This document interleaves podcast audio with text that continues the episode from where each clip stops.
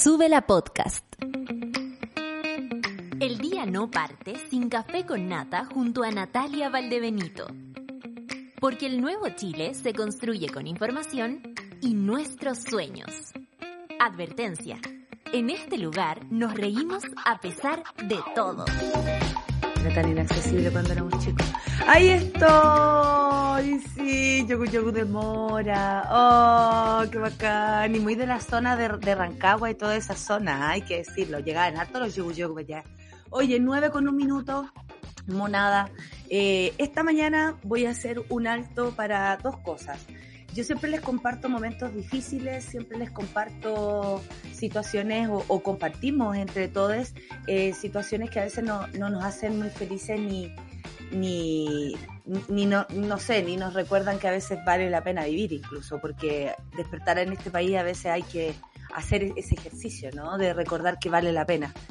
Eh, yo estoy contenta hoy día y lo quiero compartir con ustedes, primero que todo porque ayer terminó la temporada en Teatro Camino con tres funciones este fin de semana, ayer tuvimos doblete y no puedo sentirme más que agradecida de la vida, eh, de, de, mi carrera, eh, tuve que hacer un flashback de, por qué decidí ser actriz.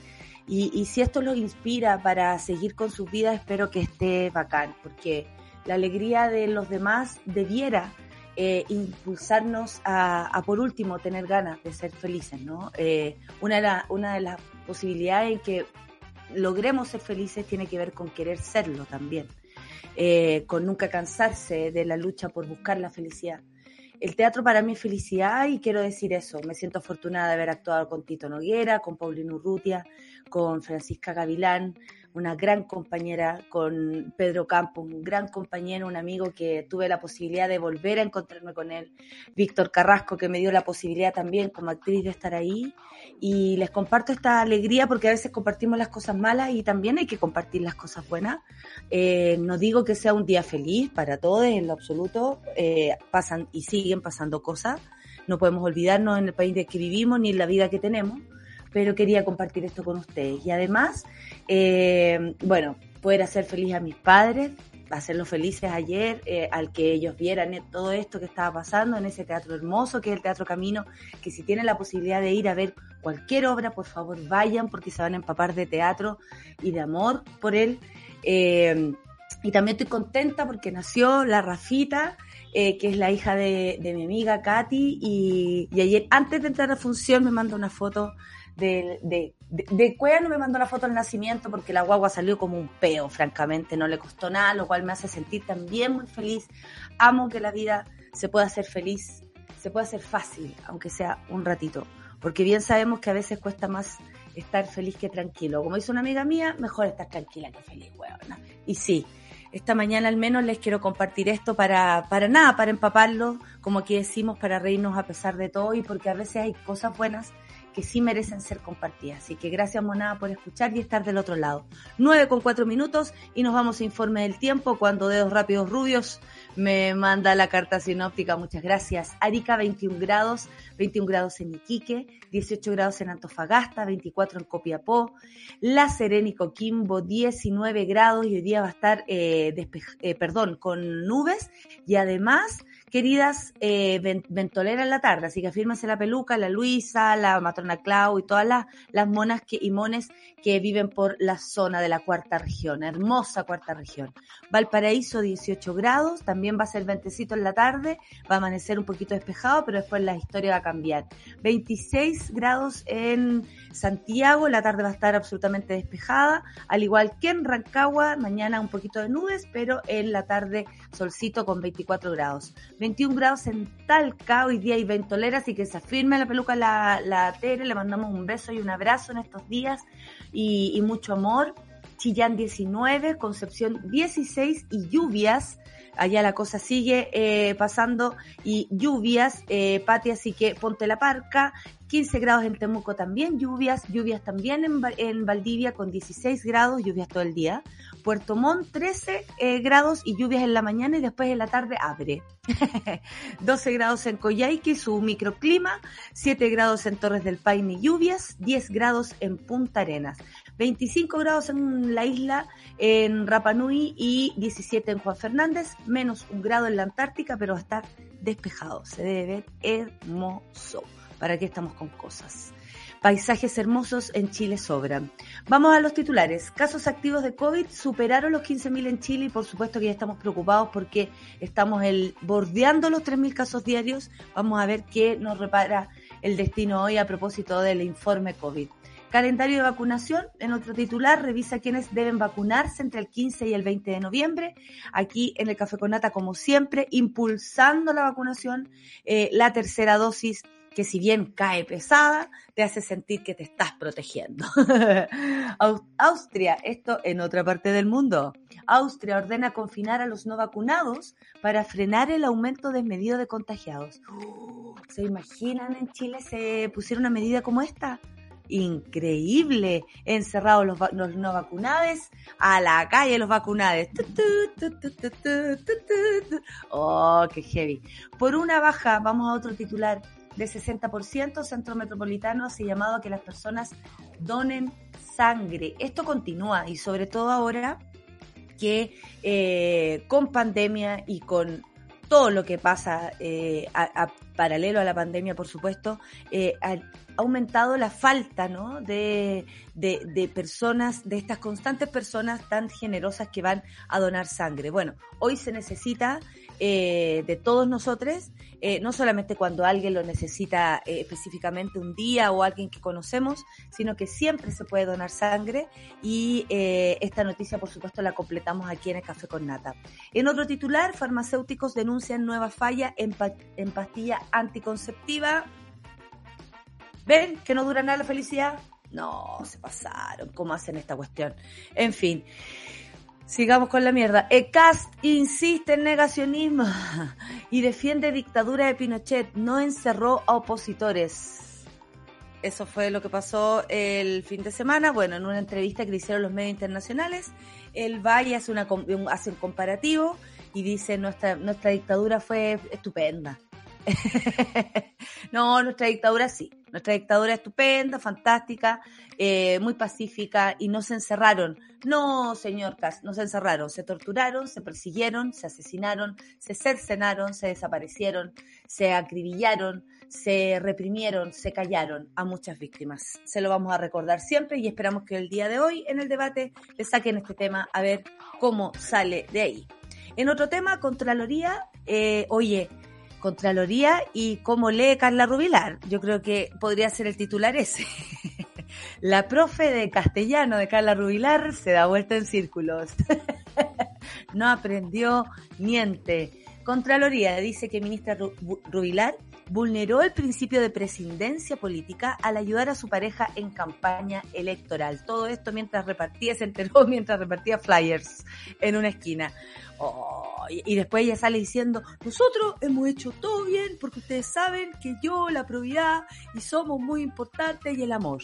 Y vive el amor, y vive el amor, y mientras ustedes y nosotros nos enamoramos, la Contraloría nos pasa el manso parte. Carla, a leer otra vez. ¿ah? Eh, y te lo decimos porque eres una autoridad y debieras poder hacerlo. Eh, creo que es el mínimo. No, no, no es la idea de nosotros mandar a leer, pero en este caso, a leer ya la Carla. Cristian Larruet se luce promocionando un pseudo documental de ultraderecha en redes. No sé si ustedes vieron eh, lo que pasó con esto. Está muy interesante esta información. Y bueno, este es el piso 2.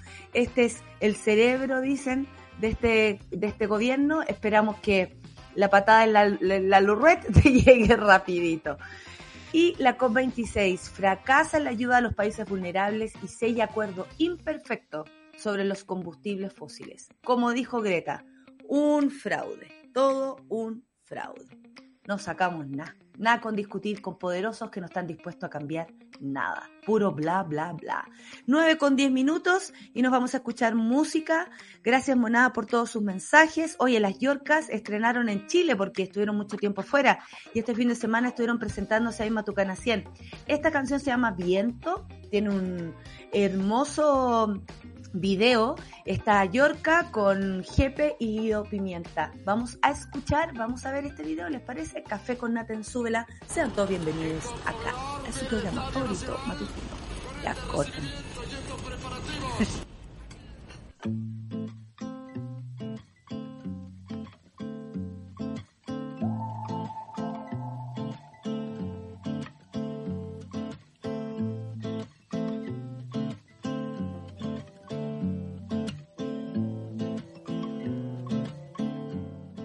Café con Nata.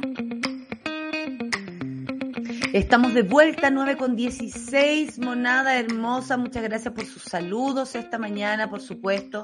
Eh, y yo quiero saludar a mi querida Solcita, que vinimos de nuevo en casi fidelidad cromática. Tú estás de azul, eso sí. Yo estoy de negro, pero tú estás... Y yo estoy como de plomo, pero no se nota tanto, pero nos vemos iguales, de nuevo. Sí, me encanta. Pero no tanto es ¿Sabes qué pasa? Viernes, oye, subiste el video del viernes, weón, y me volví. ¿Sabéis que es una cosa vuelvan a ver esto? son un chiste bueno eh, repetido incluso se cómo se llama se, escucha bien entonces eso quiere decir que es un chiste bueno porque se repite y está mejor me sentía súper idiota porque me reía yo misma de mi propio chiste lejos. Bueno, bueno, ahí tiene, mira qué lindo, mira qué lindo. Oye, eh, bueno, saludando a la monada, por supuesto. Eh, que lata no poder escuchar en vivo, dice el Diego. Y una foto muy sensual, ah, de, eh, desde directamente desde Berlín. Me hace falta en el cotidiano porque no nos puede escuchar en la mañana, pero por supuesto, al igual que muchas personas nos escuchan en el podcast y sabemos que todos los programas de Sube la Radio son escuchados en el podcast y por supuesto, sean bienvenidos al podcast. Un abrazo post fin de semana de amor cumpleañero en Praga. Ay, ok. No, lo pasó súper bien. Estuvo en Praga y muy emparejado todo. Qué lindo. como dijo, oh, da que Chen decía, eh, como dijo una gran filósofa que vive en la noche, vive el amor. ¡Eh! viva la noche, viva el amor. Esa es la Karen Paola. Tu nombre me sabe a besos de pasión. Eso es lo único que sé porque yo veía Mecano escondida.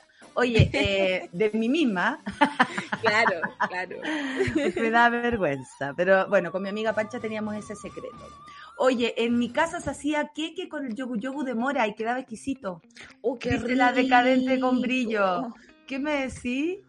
No, que el yogu yogu. Me acuerdo que al Mati le encantaba el yogu yogu. Y, sí, cuando muy de la zona, muy de la zona. Es muy de la zona. Y le teníamos siempre yogu yogu eh, y el tata le llevaba. Y después volvía a Santiago y lo ponían a dieta, siempre. ¿Por qué? Porque volvía así redondito, ¿cachai? Volvía de yago, yago. Claro. y eh, volvía después al otro fin de semana y le decía al tata, tata, no hay jamón no hay yobu yobu en Santiago, así como acusando a la mamá que le había quitado. Mis sobrinos hacen eso en la casa de, mis papás. En la casa, ¿qué hay? Unas galletas, dijo la vez, saladas. ¿De qué sirven? ¿De qué sirven? Si no hay ¿De qué sirven? Si no hay frulle Bueno, las niñas, los niños que crecen, como la gatita que hoy día está de cumpleaños. cumpleaños oh, Catita. ¿Cómo la ves? Cumpleaños feliz, Catita. Por favor, aplaudiendo y silbando, ¿ah? Por favor. Oye, amiga, ya, vamos, vamos nomás. Nos lanzamos de, de, de Esternón. Chile eh, supera los 15.000 casos activos de coronavirus y la jornada de ayer lanzó la siguiente cifra de casos diarios, 2.835. O sea, estamos así en la, en la pitilla con eh, los 3.000 casos que fue algo que anunció la Universidad de Chile en algún momento.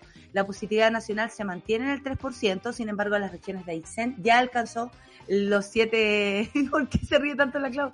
Los siete, el 7%, al igual que en los ríos.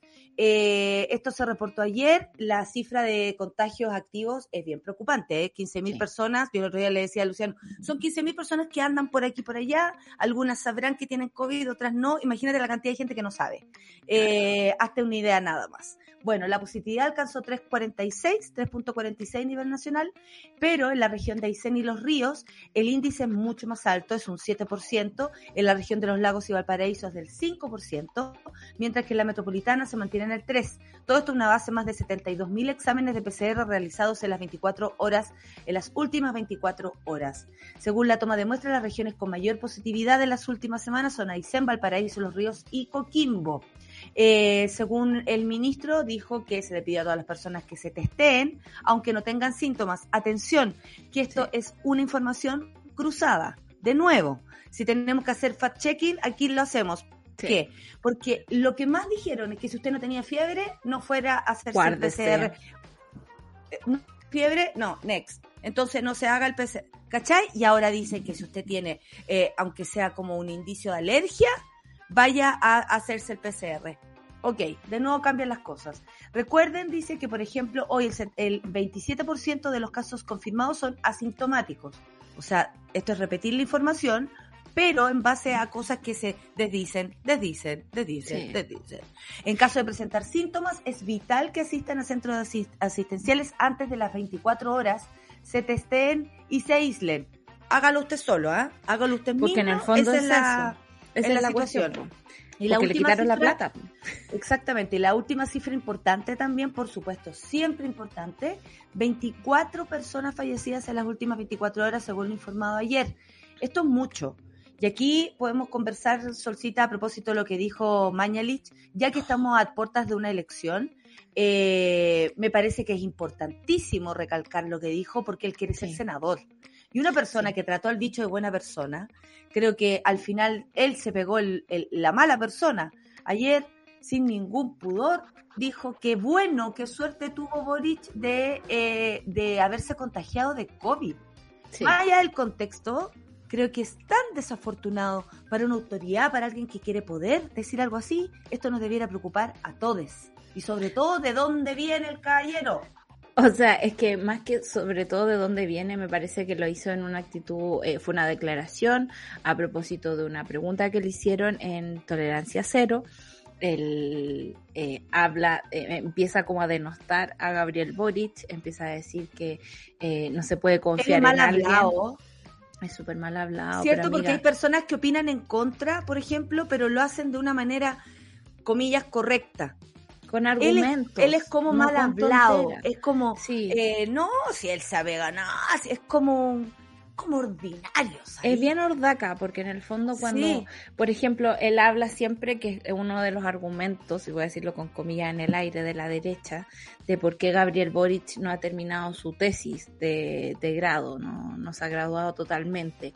Bueno, hay que recordar que cuando Boric estaba en eso, estaba peleando con el rector de la universidad, entonces era un momento súper poco apropiado, digamos, para hacer la tesis. Es como si tú estás cruzada, a mí me pasó, yo estaba cruzada con mi director de carrera, eh, y me evaluó pésimo No te eh, creo, mi proyecto Sol, final. Sí, amiga. No, uno no, puede te lo estar hicieron creer, te lo hicieron creer. Eh, pero el, el punto es que tampoco eso hace una buena o una mala persona, porque vamos a denostar a alguien porque no ha terminado sus estudios cuando estudiar en Chile, por Dios que cuesta más que, no sé, una operación misma, es una cosa impresionante.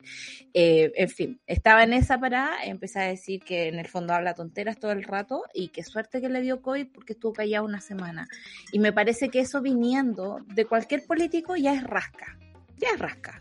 Pero viniendo De de, cualquier ex- persona, hija, hasta Sí. nosotros nos hemos cuidado aquí Sí. cuando le dio cas, eh, perdón, eh, COVID a casa, iba a decir casa COVID. Eh, me pero casi, pero casi. Nunca, amiga. nunca, nunca uno puede desearle mal a las personas. Por Desde ese punto de vista, no. menos. Si la salud es algo muy preocupante, cuando se te Pero- enferma alguien, tú te cagáis de susto. O sea, no, y ¿Qué sobre todo con el COVID, es como, yo no ya decir COVID de nuevo sin pensarla como tres veces porque se me sale el COVID todo el rato. Amiga, aquí es COVID. Aquí es Dilo. COVID. Dilo, aquí es Eh, COVID. pero el punto es que él fue eh, ministro de salud y da a entender una forma de, de actuar que nosotros siempre decimos por la, por la cual no, no da lo mismo por quién votar. Exacto. Sabemos que eh, Mañalich en sus inicios eh, lo que hizo fue pensar en la inmunidad de rebaño. Y la inmunidad de rebaño significa la muerte de muchas personas porque no es una enfermedad que conocía, no es una enfermedad que sabía cómo iba a evolucionar, no es una enfermedad eh, que supiera eh, las consecuencias que iba a traer en el organismo de cada una de las personas. Por lo tanto, lo que hace es bastante criminal, es Mm. acercarse Y, a dice, tener una... y que, que, el fe- que fue que lo diga mi visión de médico. Weón, Amigo. o sea, has dejado como el hoyo a todos los médicos que Le quito el título, el juramento Es que- hipocrático, ¿dónde está? O sea, que, que no ha visto Grey's Anatomy cuando tienen que atender a los terroristas, cuando Perdón, tienen yo que soy atender de la época de ER, igual lo ER. sé. Obvio.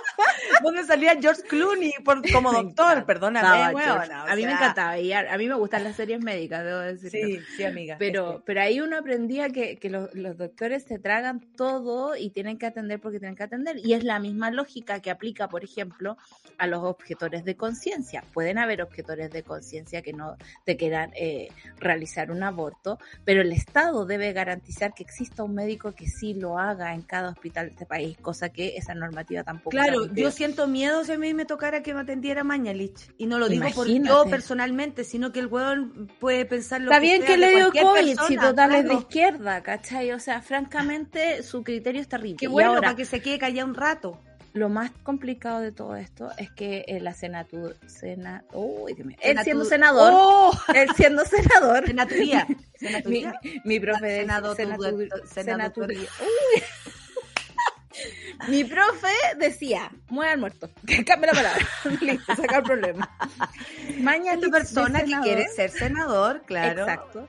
Puede tener foro parlamentario eh, a propósito de esa elección y saltarse. eh, no han entregado los mails, amiga, todavía no sabemos qué va esa investigación. Que va con espacio Eh, riesgo, que hicieron con toda la claro. que usaron eh, a propósito de una emergencia. Eh, el distrito, eh, el once- Como es la vanillea, todas No, esas cosas. es acá. ¿no? Si yo he visto papeles de él acá. Ay, Dios mío. Distrito 10 será o no? Yo no voto ahí, por suerte. Yo No, yo voto en sexta región. Yo. Eh, pero el punto es ese, yo creo que va, se está tratando de, de aprovechar del Estado para agarrar un poquito de Y también me da rabia que lo, lo inviten a los programas ahí. O sea, está el de Polo, que basta. Y, Basta. y ojalá tampoco salga, lo digo en serio. Y, y estaba Mañalich. O sea, basta también. Eh, ¿Qué onda el punto de vista de los programas de televisión de invitar a esta gente? Que lo que más hace es encender la llama. Le dicen violenta a las personas que salen a la calle a protestar. Y lo que hizo ayer Mañalich es muy violento. Así es. Sea así E, es. Boric, sea el otro, sea el, el de aquí o el de allá. O sea, Sea basta cualquiera. de violencia desde cualquier punto de vista. Ahora, No, aclarar eso, creo yo, en, en términos de, Por de la medios de metropolitana, bueno. comunicación. para pelear con el Mañalich, eh, Fabiola Campillay, por si acaso. Por si acaso. Eh, el punto es que los medios de comunicación a veces invitan gente solo porque sabe que va a dar eh, para titulares al otro Sí. día, para el corte en redes sociales. Nosotras mismas acá, eh, junto con nuestro director, Juan Manuel Marcota, eh, decidimos que no íbamos a invitar candidatos porque es muy complicado ser justo con ellos, en el fondo, porque o, o invitáis a los amiguis nada más, cosa que ustedes Mm. ya conocen y en el fondo es como, ¿para qué darles más pantalla? O empezáis a invitar a pura gente que no ¿Tú tiene tenías ninguna alguna amiga o amigo que esté en, en la diputación o diputación? Amigos, no, tengo- hay hay un- Hay un conocido que, que estuvo en, en el programa Las Gansas eh, que me cae muy bien y que está en campaña. Debo Rodrigo Mayá. Rodrigo Mayar. Lo voy a decir yo. Ya, eh, yo, eh, la, la Erika Montesino. Erika Montesinos Eh, también. Erika estaba ahí en Montesino, el que también estaba en el programa diverso de candidatos. Por ejemplo, diversos. ese es un buen ejemplo de cómo los medios de comunicación pueden resolver este tipo de cosas. Segmentáis. Segmentáis para tu. Eh, Hoy habría sido súper valioso que, por ejemplo, Tolerancia Cero hubiese invitado a, a candidatos, eh, y digo conocidos y no conocidos, porque eso da francamente Claro. lo mismo, eh, hablar de diversidad, hablar de otro mundo, hablar de otro Chile, poner a, a- a estas personas a hablar de otras cosas, no Ayer necesariamente de pensaba- Mañalich tirándole mierda a Boric. Es como, Claro. ya, ya lo vimos, weón, ya lo vimos. Pensaba, por ejemplo, cuántas veces Sutil tiene un espacio en Tolerancia Cero o en CNN mismo. Una cuestión así como súper desproporcionada. Y, y, y no, no sería tan terrible en un mundo donde tuviéramos medios de comunicación más diversos y con mejor financiamiento. Pero no lo tenemos. Como dijo ayer eh, en, en Pauta Libre, eh, ¿cómo se llama? Se me olvida. Yasna, Yasna Levin Levin, soy decía, yo soy súper fan. eh, porque además decía, muy tranquila dice todo. Dios, Oye, manso tema que te sacaste, Lucho. El punto de es que tenemos un mercado oligopólico de, de medios y en esa lógica eh, no podemos salir de ahí. O sea, estamos condenados a, a la línea que ejerce, no sé, el Mercurio, a la línea que ejerce la tercera y es Hoy muy- las cartas que se han escrito en el Mercurio, así Oye, como casi. Salvador de Chile, la izquierda Pero es nos gente va a matar. a su propio ombligo. A sí misma. y Sí, ese es, el cierto. punto. El problema de esa gente es que va a votar ordenado.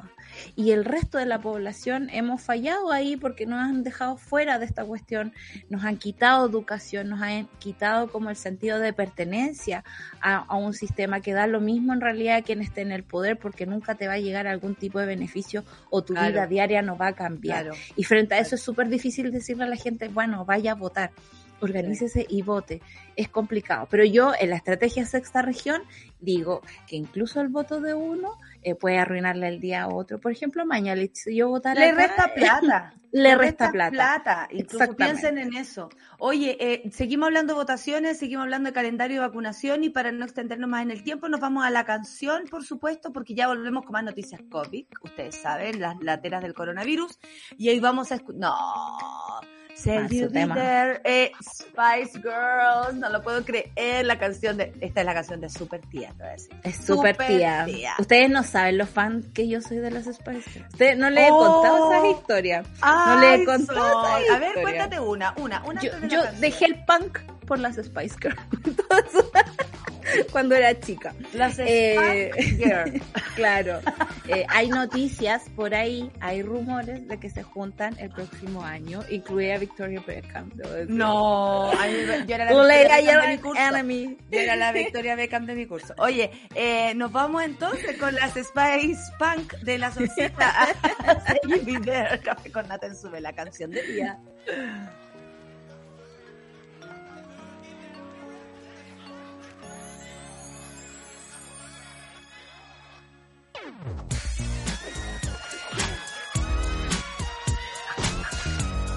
Estás viendo Sube la Mañana. Estamos de vuelta, Solcita. Oye, nos quedamos sin contar, ah, bueno, además del coronavirus, eh, nos interesa, por supuesto, es el calendario de vacunas que es muy importante del 15 y el 20 de noviembre. El ministro de Salud publicó el nuevo calendario de vacunación para personas que deben inocularse la dosis de refuerzo para los rezagados y para los menores de, de edad de 6 años. Hoy, qué, qué alegría saber que las niñas tienen su, su, su plan de vacunación completo, Sí. ¿no? El objetivo es que 15 millones 200 mil 840 personas ya se considera, eh, o 18 más, donde un 92.91% de la población se ha vacunado con su primera dosis. El 90.38% de la población se ha vacunado con la dosis 2 y eh, sobre el género de vacunados, el 47, eh, coma, el, el punto 9 corresponde a hombres y el 52 siempre dándola, siempre dando eh, cátedra, son mujeres. Bueno, eh, esto es súper importante, hoy que está chiquitito. Es terrible, es terrible, pero bueno, esa es la dificultad que te pone el ministerio para ¿Por qué entender este asunto. Oye, bueno, es como ayer leer lo que decían lo- lo- los candidatos de sobre En el cultura. Mercurio. Mejor no hablemos de eso, ¿ya? No, Mejor para hablemos qué, vergüenza. Mejor no hablemos ¿Sabes de qué? eso. Yo inventaría un sistema eh, que creo que ha ocurrido, ponte tú con el CERVEL, ponte tú, que pones tú tu root y te dice qué, qué vacuna te corresponde o qué, en qué fecha te corresponde el asunto, en vez de ponerte este calendario Muchas personas que llegaban, el otro día que fui a, a vacunarme, muchas personas llegaban y, y lo mandaban para la casa porque le decían, no, usted todavía no. Entonces hay algo ahí que no se sabe, hay ganas de vacunarse, pero la persona de pronto no va el día que tiene que ir. Bueno, las personas vacunadas con esquema completo Sinovac, atención, hasta el 18 de julio, hoy día de 45 a 54 años, mañana de 34 a 44, de 29 a 33 el miércoles, de 22 a 28 años el jueves y el viernes de 18 a 21 años. O sea, una semana muy importante. Eh, esquemas distintos al de Sinovac hasta el 20 de junio, de 45 a 54 años también, eh, hoy día y hasta el viernes de 16 a 21 años, es decir, Claro, de 45 semana. a 21 a- o a 16 años incluso en la semana. Y personas vacunadas con el completo hasta el 18 de julio, personas vacunadas con esquema, ah, ta, ta, ta, ta, AstraZeneca. Bueno, usted ahí también le revisan y le dicen, eh, ¿con cuál usted le toca Pfizer? A usted Claro. le toca AstraZeneca, a usted le gusta, ¿cachai? Como eh, algo así. Lo Eh, importante es la fecha de cuando terminaron su última vacunación. Exacto. Esquema completo 18 de julio, 20 de junio, 18 de julio. Y los niños se Revisen sus carneses. en los colegios, al parecer. Exactamente, y revisen sus carneses, que es lo más Así importante. es. Oye, y Austria ordena confinar a los no vacunados. ¿Qué te parece esto? Es cuático, ¿ah? Ha puesto en cuarentena a cerca de 2 millones de personas no vacunadas. Esto ya es real. A partir del próximo lunes, en medio de, hoy día debe ser, en medio de niveles récord de infección y una creciente presión sobre los hospitales que están cada vez más saturados. No, no tomamos esta medida a la ligera. Sabemos que es necesaria, la dijo el canciller Alexander Schallenberg. De acuerdo a la orden, las personas no vacunadas solo podrán salir de su casa por un número limitado de razones, trabajar o comprar alimentos. A esta población ya se le prohibía acudir a restaurantes, peluquerías y cines. Cáchate. Eh, alrededor del 65% de los austríacos está totalmente vacunado. Entonces, claro, eh, es buena la, la- el, el porcentaje, pero no alcanza para protegerse y al No. parecer los, los contagios diarios así lo dicen, ¿no? Es sea, una decisión, como dijeron, no a la rápida. No a la rápida y me parece súper justa, sobre todo cuando en Europa sí existe la fiscalización. No es perfecta, sabemos que No todos como los lugares son distintos y... Pero, Pero ¿sabéis como- que depende del lugar? Cuando fuimos a Valdivia, yo debo decir, y ahí a Claudia le, le debe constar, que en todas partes nos pidieron pase de movilidad. Claro. Aquí en Santiago, creo que en el teatro es el único lugar donde me lo han pedido. Sí, yo he, que he estado saliendo, debo decirlo. He estado saliendo a ver a mis amigos, que no he visto en, en tanto tiempo. Sí, Soy amiga, una mujer por favor, sola, ¿de por te sacamos nosotras de la casa? No, muy Eh, bien, muy pero bien, hay, bien. hay lugares en que Salud te piden mental. y hay lugares en que no te piden pase de movilidad. Hay días en que he ido al mismo lugar que me han dicho confío, pasa nomás, y yo así como mostrando todos mis pases impresos, plastificados y todo. Y hay otros días que te dicen, no, no, no, no, no tengo cómo leer el código, son así he pensado. Eh, pero ponte tú en los buses, no, no depende de la voluntad del, del auxiliar y nada más. Los carabineros no están haciendo ningún tipo de, de control, por último, que sirvan para algo, digo yo, eh, y no está pasando. Entonces creo también que estas medidas son interesantes, rimbombantes, por supuesto, van claramente contra un grupo de personas, ese grupo de personas están haciendo fila en este momento en Austria para vacunarse, o sea, no era tanto miedo la cosa, sino era puro para molestar, eh, francamente, pero todas estas medidas, si no tienen algún tipo de eh, control, eh, no resultan para nada. ¿Te acuerdas tú de los pases que había que sacar para poder mover el C-19 para moverte entre carreteras? Sí. Y con suerte cuando había cordón sanitario te lo revisaban. Bueno, A to- mí de todo esto tiene la culpa el señor Manialich. porque Exactamente, Venimos porque- de ahí, ¿no? Venimos de ahí. porque se decretó un estado de emergencia eh, constitucional eh, que, que, que es un privilegio que no tuvieron los otros países y aún así no hicieron control mu- mucho de ciertas cosas. A mí, el único momento en que me controlaron mientras caminaba era porque estaba cerca de la moneda. Y Me- francamente, Y ahí te controlaron por otra cosa, hija. eh, no, precisamente no- no por, el COVID. no, por el COVID. Oye, amiga, algo súper importante que usted siempre pone aquí en la, en la pauta y a mí me parece, agradezco mucho porque es un grado de conciencia que a veces no tenemos. Hay una baja del 60% en los centros eh, eh, de, de, de, de personas donaciones que, de sangre. donación de sangre y esto es muy Sí. importante. Actualmente nuestro país tiene una tasa de donación de sangre de 17 por cada mil habitantes. Esto es muy poquito poquizo. y esto es muy necesario. La pandemia provocó una considerable eh, baja de donantes altruistas, así es como son llamados. La baja de donantes de sangre está bordeando un 60%. Actualmente nuestro país tiene una tasa de donación de sangre de 17 por cada mil habitantes, en condiciones que según los datos de la Organización Panamericana de la Salud, de la Salud, la tasa óptima de donación es de 20 por mil habitantes. Así que se encendieron las alarmas y como dice acá la doctora Loreto Vergara, directora del Centro Metropolitano de Sangre, dice, hacemos un llamado, ay, espera, deja botar este banner asqueroso que me está saliendo acá, disculpa ya. Hacemos un llamado a que la gente done sangre y pueda salvar vidas. Hay que pensar que las transfusiones de sangre ayudan a pacientes en riesgo de vida que van desde recién nacidos, prematuros y adultos mayores y bueno, cada persona que lo necesite, ¿no? Por otro lado, mujeres con complicaciones obstétricas, pacientes con intervenciones quirúrgicas complejas, con enfermedades crónicas o que sufren algún tipo de cáncer. Así que hacemos un llamado, Por ha favor, bajado mucho la donación de sangre y es muy importante y cual- en cualquier momento cualquiera de nosotros lo puede necesitar. Es nueve muy, muy, 43, muy sí. necesario. Solo quiero agregar que yo vi Por favor. volver a mi tata de la muerte eh, por una transfusión Oye. de sangre. Increíble. Eh, A mi tata le increíble. dio años de vida, Sí. eh, más años, bueno. Lo se- vi, se fue, a mí pero el, el- eh, yo siempre lo pongo que se fueron, pauta. estamos hablando de, Sí. de dos personas que nos están, se están riendo de nosotros ahora en otro lugar. Exactamente. Probablemente. Probablemente. Eh, yo tengo problemas de sangre, entonces el doctor a mí me prohibió dar sangre. He dado sangre igual, he terminado de desmayada por ahí. pero mira, Esta cuestión. es que soy muy buena Pero- persona.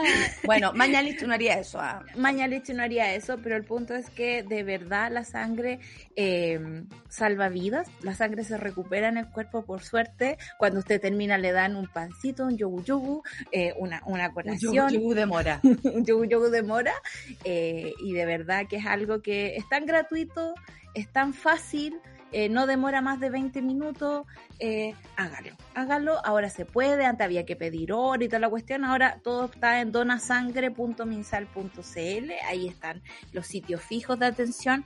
Hay déficit en la región metropolitana, pero si usted está en región también acuda. En Santa Cruz hay un, un, un, un señor, eh, un, sangre gigante que me da mucha risa porque es como súper mal hecho el monito, pero incentiva, incentiva la donación de Por sangre. último, a que mirar lo de feo que es. Hay cachado que hay cosas que son tan como atractivas Vaya a porque son...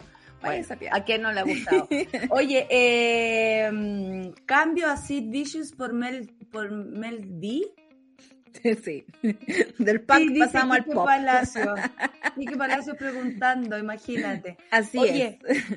Oye, amiga, eh, bueno, hay una noticia eh, y son todas las noticias importantes, por supuesto, pero hoy día en la noticia anticast, ¿ah? Vamos a y yo me hago cargo de esto que estoy diciendo, yo como eh, locutora, como que el programa tiene la mitad de mi nombre, en fin, yo me hago cargo de esto. Esta es la noticia anticast del día, porque no podemos aguantar el negacionismo nunca más en nuestro país, porque en Chile se siguen buscando víctimas, porque hay desaparecidos que aún no han sido encontrados, porque hay madres que se fueron de este, de este plano sin haber visto nunca más, como ellas mismas dicen, un huesito de sus hijos, es que merecemos hablar de esto y, y nos merecemos todos una reflexión.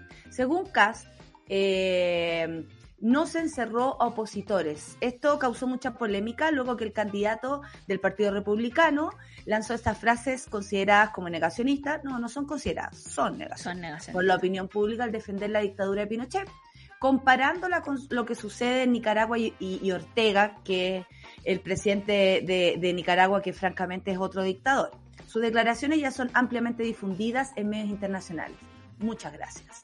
Eh, esto él lo hizo con corresponsales de prensa extranjera, siempre se aprovechan, ¿ah? Piñera hace lo Sí. mismo. Piñera también se aprovecha de hablar del oasis, que está todo bien, que Chile mejor salario, mejor empleo. Todavía me acuerdo de esa cantale- cantaleta Imagínate. que nunca funcionó. Bueno, el abanderado del Partido Republi Republi- ¿eh?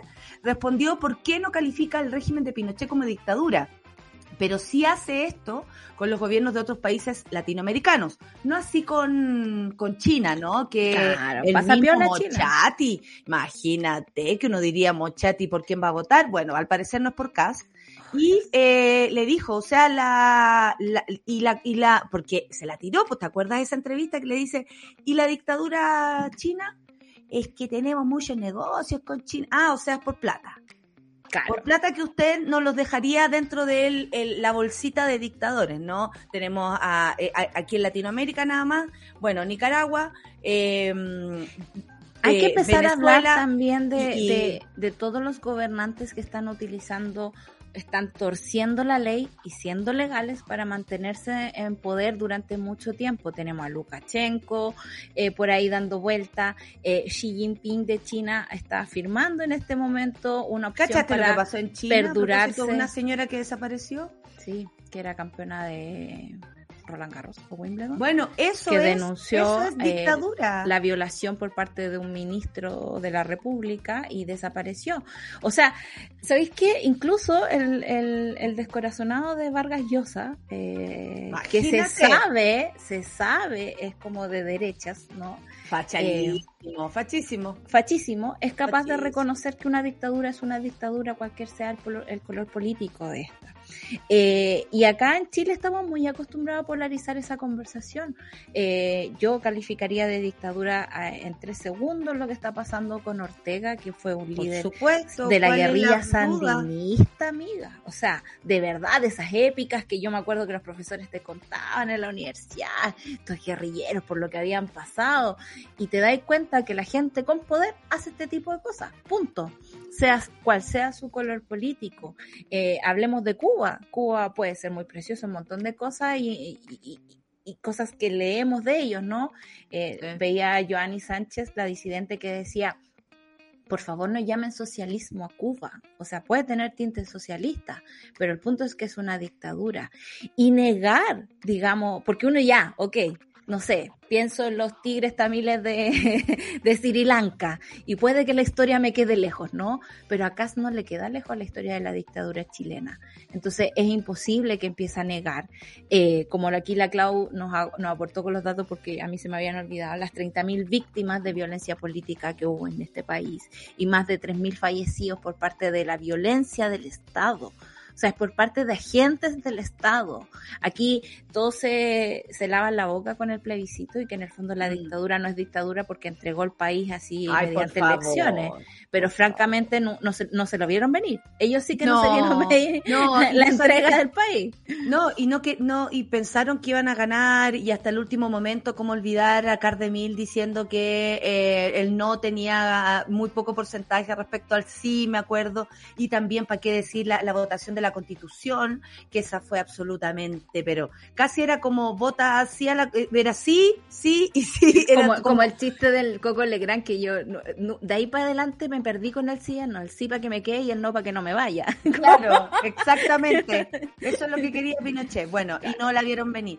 El punto es que es súper grave y sobre todo nos sirve para concientizar eh, a, esta, a este personaje que de pronto apareció, como yo digo, es más flojo que la frente porque ya tenemos antecedentes, por ejemplo, que como diputado no hizo nada, nada.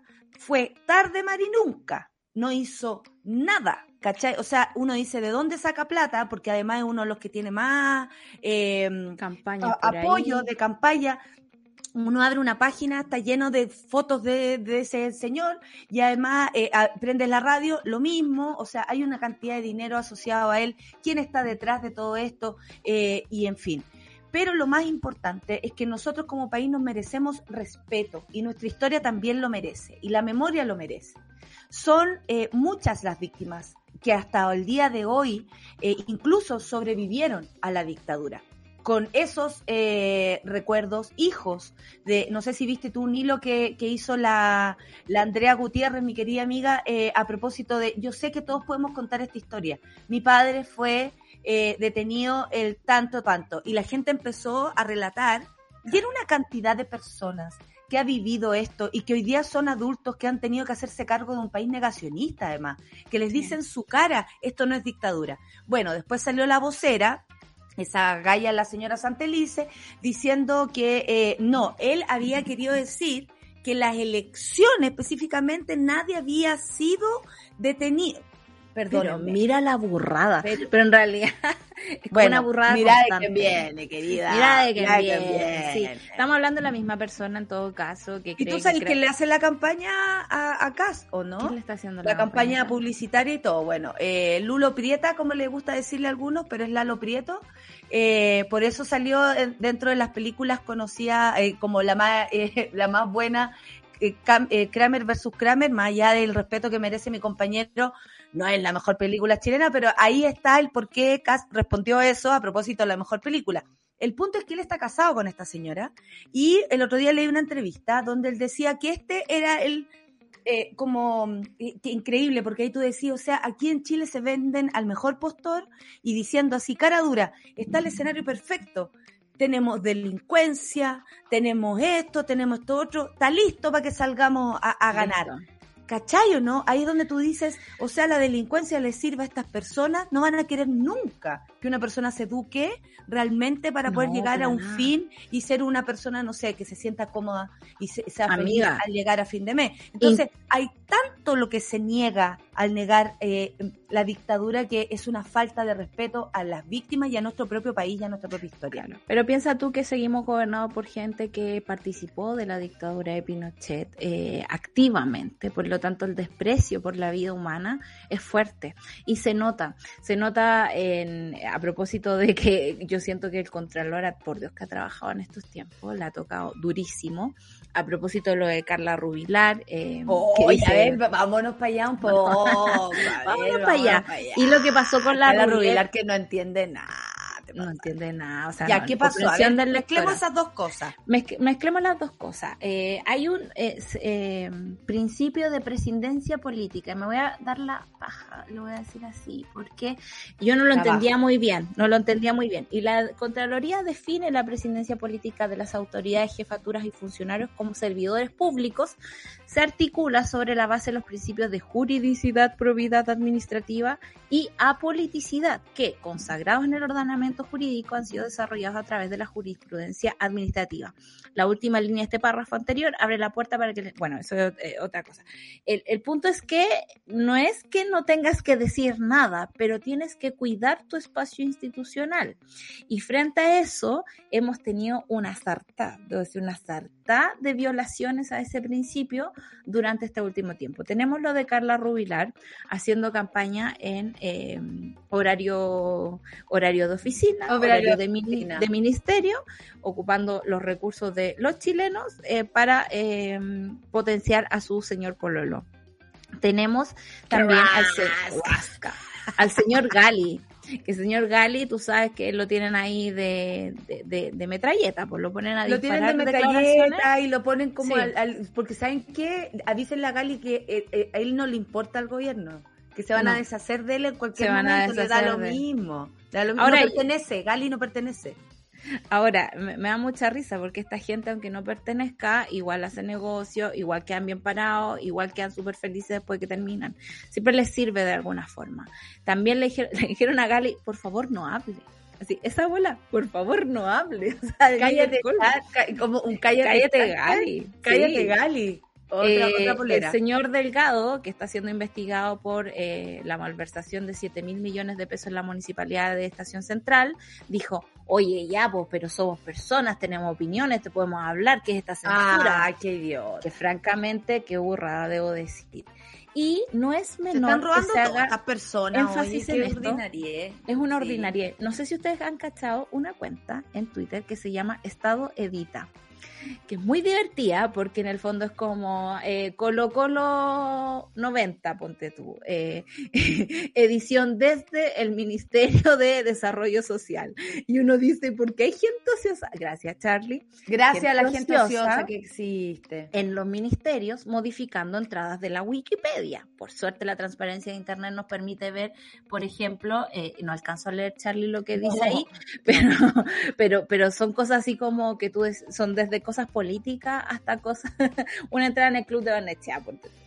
Eh, es, es bien fuerte. Y lo que pasó con la roulette, ¿no? Mostrando este video donde eh, hay como una especie de, ¿cómo decirlo?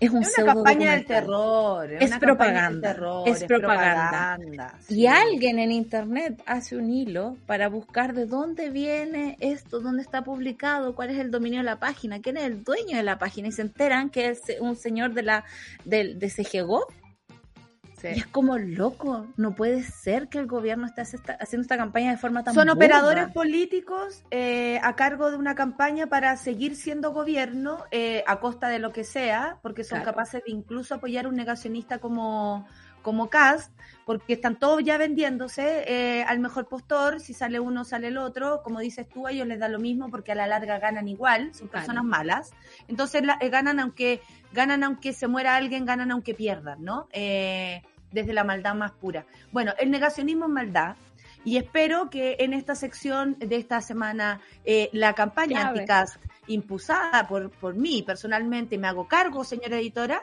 Eh, espero que eh, contar con el, el apoyo del técnico. Hay cosas que no hay que dejar pasar. el apoyo del técnico está de acuerdo. El técnico, realmente técnico, está de acuerdo. Mis técnicos están de acuerdo. Oye, nos vamos a una, a una conversación con una entrevistada. ¿Me acompañas? Eh, no, te dejo. ¡Oh! Me dejas sola, pero ¿cómo me haces eso? Oye, eh, claro. nos vamos entonces. Solcita, muchas gracias por esta mañana con completa información. Pasamos por todos los temas y nos queda lo de la pastilla anticonceptiva que mañana sí. la vamos a, a, a, tomar. ¿Ya les parece? Ciclomex Porque... 20 SD. Si usted está tomando esa cuestión, por favor. Yo tomé muchos años por... ciclidón. Ciclidón. Eh, Millones claro. de años me inflé como paquete. Hay un Ciclomex 20 y un Ciclomex 20 CD. El CD es el que tiene partidas con problemas, así que corra a buscar su pastilla el día después. Eh, eh, creo que no se llama así, de anticoncepción de emergencia. Anticoncepción eh, de emergencia, pero sí. la pastilla el día después y todo. Sabe, muy bueno. Y si no, con amiga y en la casa. 9 con 59, nos vamos solcita, muchas gracias y nos vamos a escuchar música, ¿sí? Eh, Babasónicos y La Izquierda de la Noche porque sí, nos tenemos que quedar a ese lado para votar el fin de semana. Café con Natal Sol. Chao, Sol. Chao.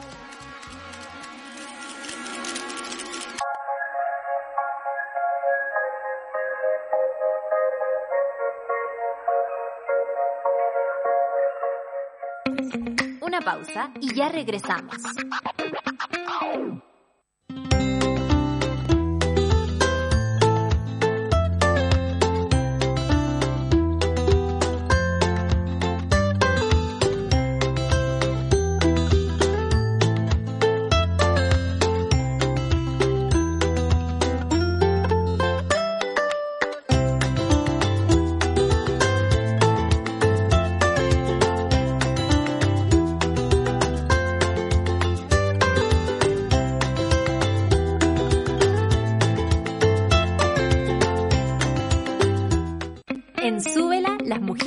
Nos tomamos la mañana para comentar lo que nos gusta, nos despierta y nos conmueve.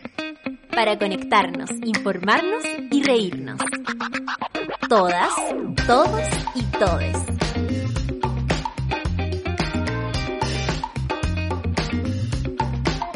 Café con nata. Super Ciudadanos. Satélite Pop. Caceritas. Acompáñanos de lunes a viernes desde las 9 a.m. en Sube la Mañana. Nos vemos y escuchamos desde subela.cl y a través de nuestra app. Súbela, un nuevo medio para un nuevo Chile. Ya estamos de vuelta en Sube la Mañana. Estamos de vuelta en el café con nata, 10 con 4 minutos. Les cuento que después del café, por supuesto, viene Rayen Araya y Super Ciudadanos. La sigue Claudita Cayo, Claudita Cayo con Satélite Pop. Síganla en todas sus fechorías, arroba Chirimoy Alegre. Y por supuesto, suscríbanse a todo lo que les propone la Chiri porque ella sabe más, siempre sabe más que todo, que todo. Cualquier cosa, ella sabe. Caceritas a las 12 con Isidoro Ursúa y a las 3, las 2.10, Nicolás Montenegro y Fernandita Toledo, por supuesto, eh, aquí en Sube la Radio. Vamos ahora de inmediato a recibir a una gran invitada, directora del Cielo está Rojo, Francina Carbonel, aquí en Café con Nata de Suela Radio. Además, Mona, me lo dijo. Sí, hola Nata. Nos gusta conversar, anhelamos aprender y disfrutamos escuchar. Descubre a un nuevo invitado en Café con Nata. Ahora sí, salúdame. Hola. Hola Natalia, ¿cómo estás? Muchas gracias por invitarnos. Efectivamente soy una mona más, así que muy feliz de estar acá porque los escucho todas las mañanas. Y cambié un Ay, poco de rol.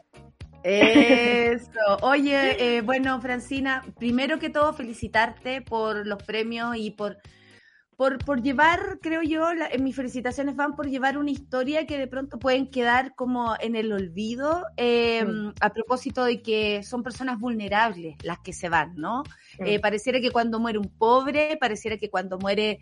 Eh, preso, pareciera que cuando mueren personas de, en vulnerabilidad les importara menos a la sociedad. Sin embargo, el cine, como siempre, hace lo suyo y aquí es donde tú eres responsable de esto. Hace algunos días se estrenó en varias salas de cine y también de manera online, o atención para quienes no pueden ir al cine, el documental El cielo está rojo, de la directora que tenemos aquí presente, la mona Francina Carbonet.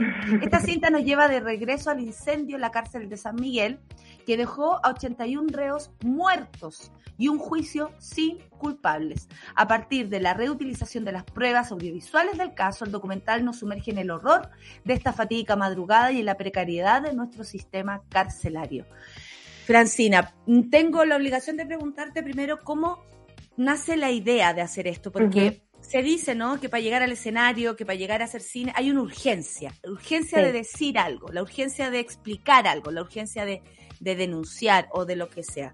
¿Qué pasó? ¿Qué te pasó a ti con este tema? Yo creo que em-, empecé quizás a pensar el proyecto cuando el mismo día del incendio, yo me acuerdo que estaba en el colegio y estábamos en una sala de clases con muchos compañeros y justo había una tele y de repente aparecieron las noticias y vimos las imágenes y nos quedamos todos medios como congelados ante esas imágenes.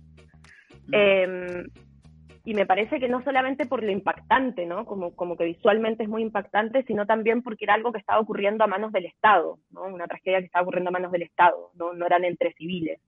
Y eso hacía que todo fuese aún más grave, ¿no? Eh, y me acuerdo que me quedé mucho, como esos días dándole muchas vueltas a esas imágenes. Hubo mucha mediatización los primeros cuatro días.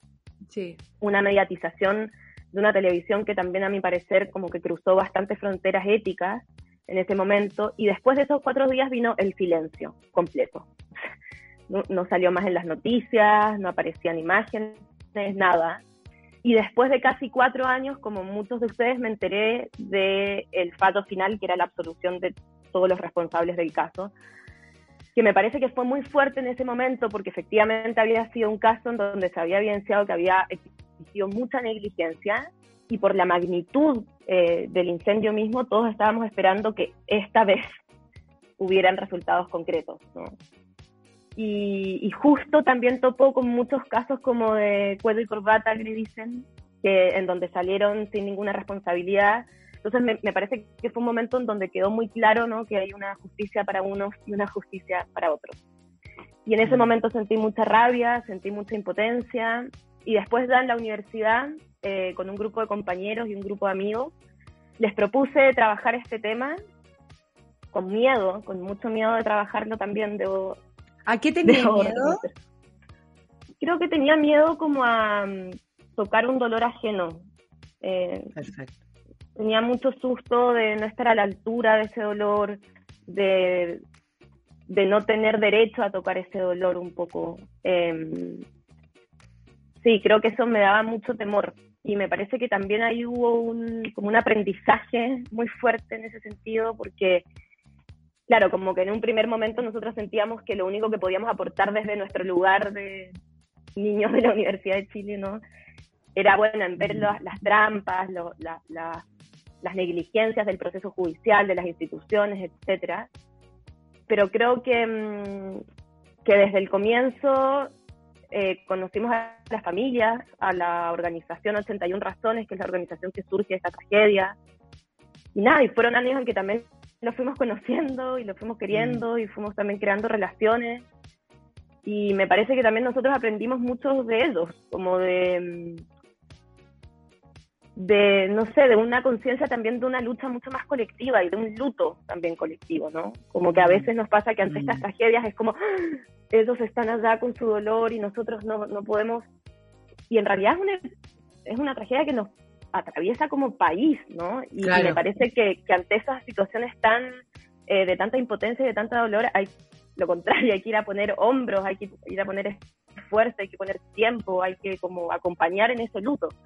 Y me parece que, eso también nos hizo como, como hacer una película mucho más afectiva o, mucho más emocional que en un comienzo, quizás. Una deuda, una deuda emocional también ahí, porque me imagino que se involucraron y bueno, yo entrevisté a la Connie eh, en parte de tu equipo en en, en el Festival Internacional de Cine de Valdivia, en el programa Café con Nata que hicimos allá, y, y ella me decía, claro, que, que de pronto empezaron a, a entender, y es heavy porque uno ve un suceso y detrás del suceso están las personas, y no, Sí. frente al suceso están las Exacto. personas, ¿no?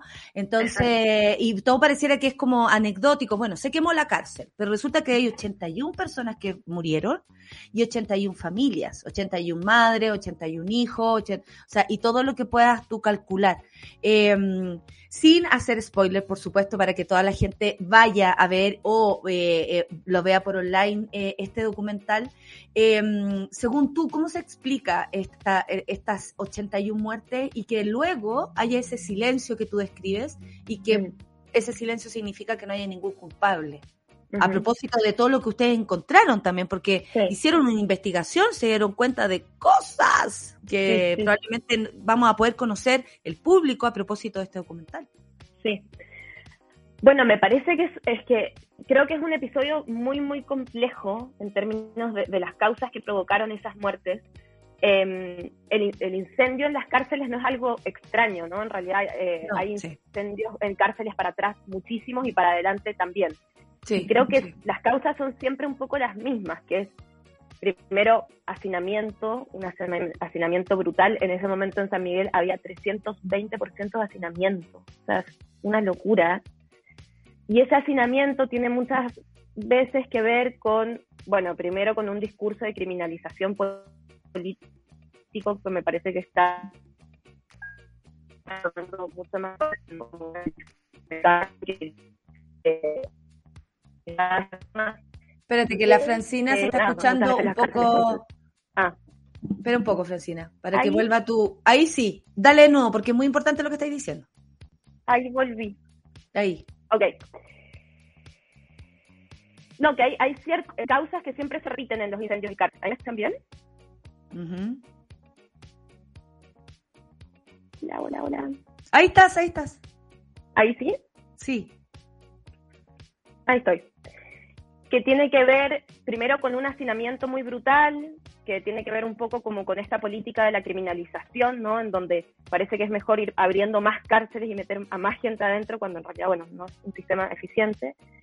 Después hay un segundo pilar que tiene que ver un poco con las, con las cárceles concesionadas, que son las cárceles privadas, ¿no? En donde el Estado tiene que pagar como unas, unas deudas por cada preso que está dentro y eso hace que las cárceles públicas tengan más gente.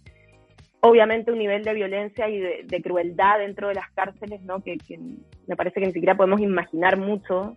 Eh, y un lugar que, que, que básicamente viola los derechos humanos de esas personas que están adentro, ¿no? Los, los, los internos no tienen derecho al sueño, al silencio, al agua, a un buen dormir, A a votar. una buena comida, a votar, importantísimo. Entonces, como que me parece que, que- que ocurre eso, ¿no? Cuando el Estado eh, privatiza a alguien de su libertad, lo único que está suspendiendo en términos de derechos es su libertad y nada más, ¿no? Y en este caso, en las cárceles, eh, se suspenden todos los derechos y, y es muy fuerte eso, ¿no? Y eso termina en situaciones de, de- en que estallan, obviamente, ¿no? En que se, se- va todo a la mierda un poco. Em, de hecho, es muy impactante entrar a una cárcel porque uno siente lo inflamable que son las cárceles, ¿no? Como esa sensación así como prendes un fósforo y todo se, se estalla. Eh, entonces me parece que es el problema, o sea, las causas de San Miguel son causas como profundamente estructurales, ¿no? Un, Sí. Gendarmería es una sí. institución que no tiene ningún tipo de preparación, las cárceles son edificaciones Están hacinados, que eso también propicia el desastre.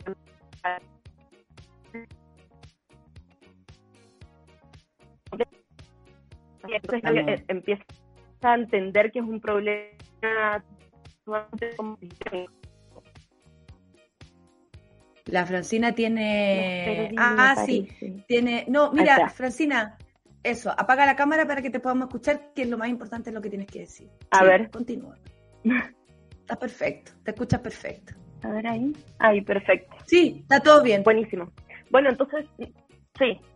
Nada, un poco como que creo que, que el problema carcelario tiene que ver con problemas profundamente sistémicos y estructurales, ¿no? Y eso es lo importante que, que nos... Que, sobre todo en este momento, ¿no? Pensando que viene una nueva constitución, que son temas que vamos a tener que discutir prontamente.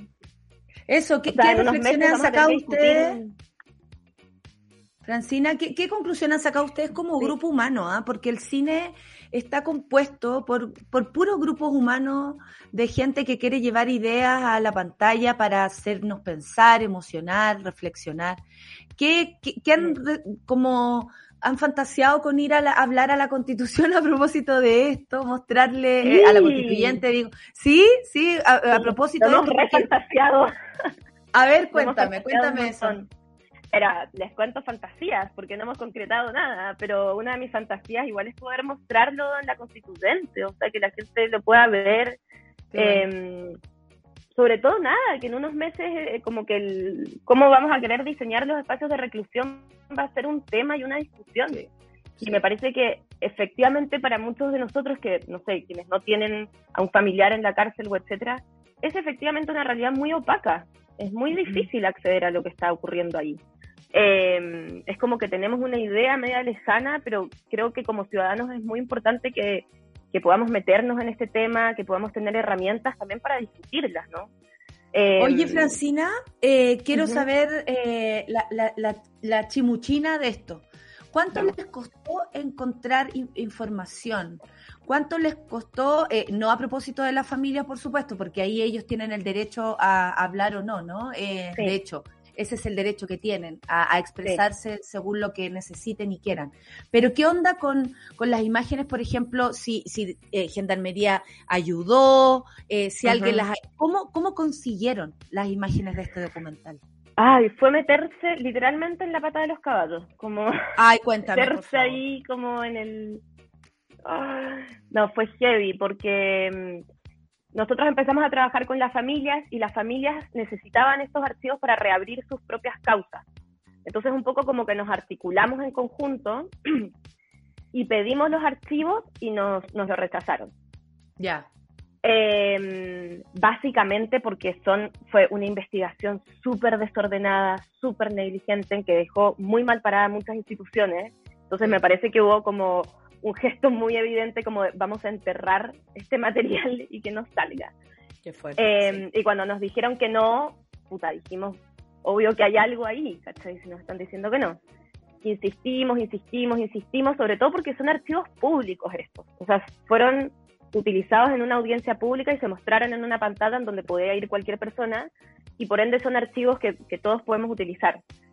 Obviamente hay una mm. sensibilidad mayor por el tema de caso en el que estamos hablando, ¿no? Pero, pero son archivos públicos. Y después yo te diría casi de dos años de que yo era un mosquito en el Ministerio Público, así como, bueno, tocaba todas las mañanas la puerta, como, demen esa carpeta. Y estuvimos dos años y medio y finalmente la pudimos conseguir con mucha ayuda de los abogados, de la familia, presión. Pero sí, fue como sentir así como esa burocracia máxima por mucho tiempo, digamos. Oye, ¿y las eh, familias también colaboraron en esto? Eh, ¿Cómo fue esa, esa, ese trabajo? Porque tú nombras a la familia como parte importante de esta investigación también. O sea, sin duda para ellos era, eh, me imagino, aliviador sentir que habían personas preocupadas de esto, mm. ocupadas y preocupadas, más allá de, ser un documental, estando ahí, ¿no? Presentes, pidiendo, exigiendo información. Pero ¿qué onda? ¿Qué, qué, se armó ahí con las familias? Eh, ¿Armaron un colectivo? ¿Cómo, cómo, es la, ¿Cómo es la cosa? Bueno, existe el colectivo Los 81, pero igual, ¿qué pasó? Al principio yo creo que fue difícil porque me parece que, que, eran un grupo que habían sido muy como vulnerados por la cámara también. Eh, como que tenían mucha desconfianza muy válida de como alguien que venga a usufructar de esta historia, de este dolor, ¿no? Y que a mí me parece súper razonable que justamente sintieran eso. Y por eso también me parece que fue importante todos los años que estuvimos trabajando esto, porque fueron años en donde efectivamente entablamos confianza, eh, nos conocimos, como que conocimos sus espacios, conocieron los nuestros, como que fue, fueron años como de forjar esas relaciones y nada, de también me mm. parece que hacerse un espacio para que el otro te cuente el dolor más profundo de tu alma, ¿no? Porque me parece que no hay un dolor más terrible que ese. Y creo que uno también se tiene que ganar ese espacio de alguna manera. Sí, sí, eh, Entonces, como que me parece que fueron años como de escuchar, de escuchar, de escuchar. y también de, de, tratar de transmitirles cuál era nuestra intención, ¿no? Que, que, me parece que éramos como un equipo que estaba muy atento a, a preguntas como cómo no hacer algo sensacionalista con esto, cómo no caer en el morbo, cómo no volver a revictimizar también, que creo que es algo difícil cuando uno vuelve a tratar estas tragedias. sí, eh, sí, qué complicado. Eh. Súper complicado, súper complicado. Eh, y bueno, finalmente, obviamente las decisiones más formales y así últimas, una las toma ahí en la sala de edición y se las juega, digamos. Y bueno, no, hay, no puedes preguntar tanto, pero... Y cuando lo terminamos, quedamos como rápidamente seleccionados en ITFA, en Ámsterdam, y ah. con la productora Gabriela Sandoval dijimos, no, o sea, que va a estar dando vueltas en Europa la weá, weón. No que mostrar. que me encanta, es muy de Chile, es muy de Chile, así como me. ¿Qué? en Europa, weón.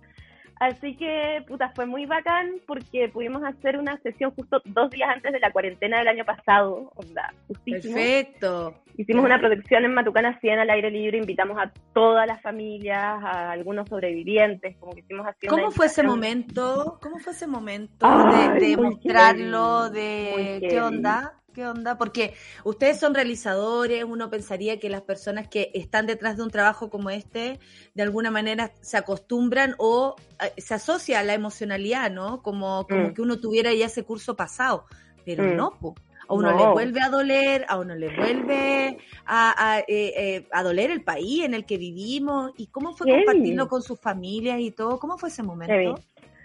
Puta, yo, para ser sincera, estaba recagada de miedo. O sea, tenía así como temblando las patas. Porque eso, porque nada, igual estás mostrando un relato de la noche en que murieron sus hijos, sus hermanos, es muy fuerte. Y me daba mucho miedo eso, como no, estar a la altura, como que sintieran que no les hacía sentido. Em, así que bueno, lo vimos y fue, bueno, se movió una mosca, así como, un, como que entramos todos medio en un trance yo también pude ver la película por primera vez, porque siento que muchas oh. veces ve como las películas a través de los ojos de otros, ¿no? Como que eso pasa mucho. Y, y sabes que tenía mucho miedo de que fuese una situación muy angustiosa, mm. pero en verdad como que terminó y estaban todos así como dignos, como dignificados ante la weá, como, oh. con, como compuestos, ¿cachai? Y onda terminó. Como, y como un por fin como un por fin, por fin nuestro, nuestros hijos, nuestros hermanos tienen un lugar en este en este puto país que no reconoce nada ni a nadie. Total.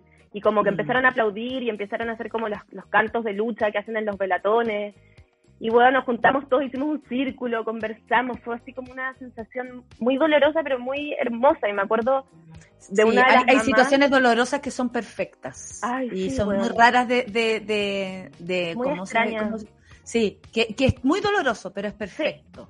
Sí, sí, sí, Y me acuerdo que una de las mamás se me acercó y me dijo como, este bueno, sentí que me lo pude sacar de la cabeza, como que lo vi afuera, como que el relato lo pude ver afuera, pude entender eso, que además nadie me había explicado cómo habían sucedido las cosas, ¿cachai? qué alivio, como qué alivio entender cómo pasaron las cosas, ¿no? Y, para mí justicia. y para mí eso es todo. Para mí eso es mm. todo, como que lo que venga después dapa, ¿cachai? Pero pero como que a una madre lo haya visto y, y haya sentido un mínimo de alivio, eh, nada, hace sentido al trabajo, así que... Claro, es casi mucho más de lo que podría haber esperado. Sí, si ya lograr hacer el documental era un gran desafío, eh, todo, lo, todo lo bueno que le pueda provocar o la compañía que le pueda provocar a esa madre, por ejemplo, yo creo que es un, es un extra. hablemos de los extras, este premio, porque claro, eh, eh, el premio más grande te lo dio esa madre, seguro que sí, pero mm. se ganaron en el Festival Internacional de Cine de, de Guadalajara, mejor largometraje, perdón, mejor largometraje iberoamericano documental. Y tú me contabas ya antes de empezar la entrevista que no se lo esperaban, pero para nada, nada. ese momento? Nada, éramos unos... Con tanta verdad, nada, es que éramos unos pozos ahí metidos en un festival gigante, glamoroso, y nosotros caímos de la nada, y no, y además que en la competencia habían como, no, es que habían estado en Cannes, como buenos demasiado No había por dónde, decís tú. Sí, nosotros aprovechemos el desayuno, comamos harto y nos vamos tranquilos. Y nada, y estábamos ahí y nos anunciaron y fue nada, súper emocionante, muy hermoso y además fue muy lindo porque mm, ganó el cine chileno en todas las competencias. Exacto. Fue como que onda, onda, como Sí. ficción ganó la Clau Alquimida con mis hermanos Sí, en y, y ese, y ese día que conversamos con la Connie hablábamos de eso, que increíble cómo, bueno, mujeres, ¿ah? Eh, quiero Mm. dejarlo aparte, yo sé que los, los equipos son compuestos por todos los géneros eh, y preferencias e identidades, pero mujeres llevaron al- a la pantalla dos temas que se unen que tiene que ver Mm. con la vulnerabilidad de el cename, la cárcel, eh, incendios, dolor, soledad, abandono de una sociedad completa respecto a personas que como si fueran parias y no, y no, y no fueran lo mismo que yo, lo mismo que tú, ¿no? Mm. Eh, y eso hace que, que increíble como además el mundo reflexiona a propósito de nuestra realidad. Eh, Sí. Es muy loco y yo te quiero agradecer esto porque em, eh, me siento muy, muy agradecida de que existan mujeres que se atrevan, a pesar de los miedos, a llevar temas tan duros a, a- a- a la pantalla y el cine como el cine como parte de, de la reflexión, que encuentro Sí. que, que lo sublima, ¿no? Lo deja. Totalmente. Sí, es muy significativo lo que pasó con la Clau, como que también Mm. cuando nos encontramos, como que ay, nos unimos un poco así los corazones, porque también siento que es llevar efectivamente temáticas súper duras, Sí. temáticas que por lo, por lo demás han sido muy masculinas también, o sea, Sí. entrar a la cárcel es entrar al patriarcado mismo, ¿no? Como no solamente es un está lleno de hombres, sino que además su estructura es profundamente masculina. Entonces, me parece que, que también lo que pasó con la Clau fue como poder ingresar a esas temáticas, pero también desde una posición que también busca lo humano dentro de todo ese dolor, dentro de toda esa crueldad, eh, como atenta a una cierta sensibilidad, ¿no? Que, que lo que habíamos visto hasta ahora sobre los espacios de reclusión. Entonces es muy emocionante lo que está pasando con la Clau. dos películas. Muy lindo, muy, lindo. Oye, pero a propósito, a propósito del cielo está rojo, vamos a decir dónde se está presentando. Exacto. Espacio Cultural Acana en Iquique, en Santiago, Sí. en Matucana 100, que es un placer verla ahí, por supuesto, también en Sí. Seina, en el Centro de Arte Alameda. está increíble. Menos uno Cine en Puerto Varas, Insomnia Valparaíso, Teatro Diego Rivera del Centro Cultural en Puerto Montt, Cinemar Plaza Oeste Cerrillos, Cineplanet La Florida, en La Florida por supuesto, y Cinépolis La, La Reina en La Reina. Bueno, Perfecto. hay que verlo, pero también hay eh, online. ¿Dónde se puede ver? No, ahora no está online. Ah, ya, todavía este no, pero va a estar, No, no, no, va a estar. Va a estar en un futuro, pero les Perfecto. recomiendo muchísimo que vayan a las salas porque es una cine. película que y es una película que se Mm. disfruta en pantalla grande con buen sonido, como que es otra película. Así que mm, Oye, estoy, estamos viendo imágenes ahora y es escalofriante ver eh, el puro Sí. acercamiento a este documental. ¿Cómo Sí, quedaste tú? ¿Cómo te? eh, yo siento que el arte eh, en todas sus formas nos modifica. ¿Cómo, y esa es la idea, ¿no? Uno, yo me subo al escenario con ganas de que la gente se vaya con alguna inquietud, por, por lo menos. ¿Cómo te modificó a ti este documental? ¿Qué, qué transformó en ti? Creo que me transformó muchísimo. Creo que cuando empecé era una otra persona en algún sentido. Eh, y me transformó como en, en hacer un esfuerzo cuando uno está relatando algo de un otro, hacer el esfuerzo de estar muy cerca de ese otro. Yo creo que al principio tenía mucho miedo y estaba un poco con freno de mano y me parece que, que entender que justamente ponerse al lado, tocar ese dolor, estar cerca y hablar desde esa cercanía, eh, tiene como un valor y una honestidad propia, ¿no? Y, y no es más, no es avasallar al otro, sino es como ponerse cerca y apañar. Eh, como que siento que para mí fue como una, una gran transformación, como cuando uno se mete en los temas y está frente a, a situaciones muy dolorosas, no poner freno de mano, sino como sumergirse, sumergirse con todo y estar y tratar de estar cerca de esos que, que sufrieron y que, que padecen el dolor más profundo. Así Sí. que mm, fue como un proceso súper duro, pero que, que creo que también me, me enseñó mucho. Qué alegría escucharte, qué alegría saber que existen personas como tú, mujeres valientes, valerosas, eh, talentosas, como todo tu equipa, por supuesto. También le mandamos un saludo a toda Que además es un equipo de todas mujeres, hay un hombrecito. que es como nuestro muñequito. Después Fue- lo adornamos. Somos todas Qué féminas. ridícula. Oye, un abrazo a toda esa equipa eh, hermosa que hace este trabajo, que se unió empáticamente a un tema tan complicado. Y nada, po, la justicia, la justicia llega de diferentes maneras. Así Y si es. esa madre se sintió en algo acompañada, yo creo que hay un poco de justicia ahí y el Mm. cine hizo lo suyo. Muchas gracias, Francina. Muchas gracias a ustedes. Y por esta conversación tan hermosa de esta mañana. Muchas, Muchas gracias a ustedes. Que Gracias te por vaya este muy bien. Y vayan al Máximo. cine a ver El cielo está rojo. Vamos. Chao, chao. Nos vemos. Nos Oye, vemos.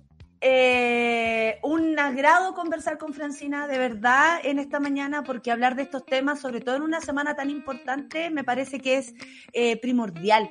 Eh, hablar de, la realidad, hablar de la empatía respecto a, a todas las realidades de nuestro país. Si algo hemos aprendido es eso, y esta semana es importante porque el domingo hay votaciones, y por eso queremos reflexionar aquí en el Café con Nata toda la semana hablando de temas que por supuesto nos importan y queremos que construyan un nuevo Chile para, para las nuevas personas que somos pues, que queremos ser. Eh, me despido, el Café con Nata se despide el día de hoy y nos vamos directamente a Rayen Araya y Super Ciudadanos. Que les vaya muy bien, monada, que tengan un buen día. Chao.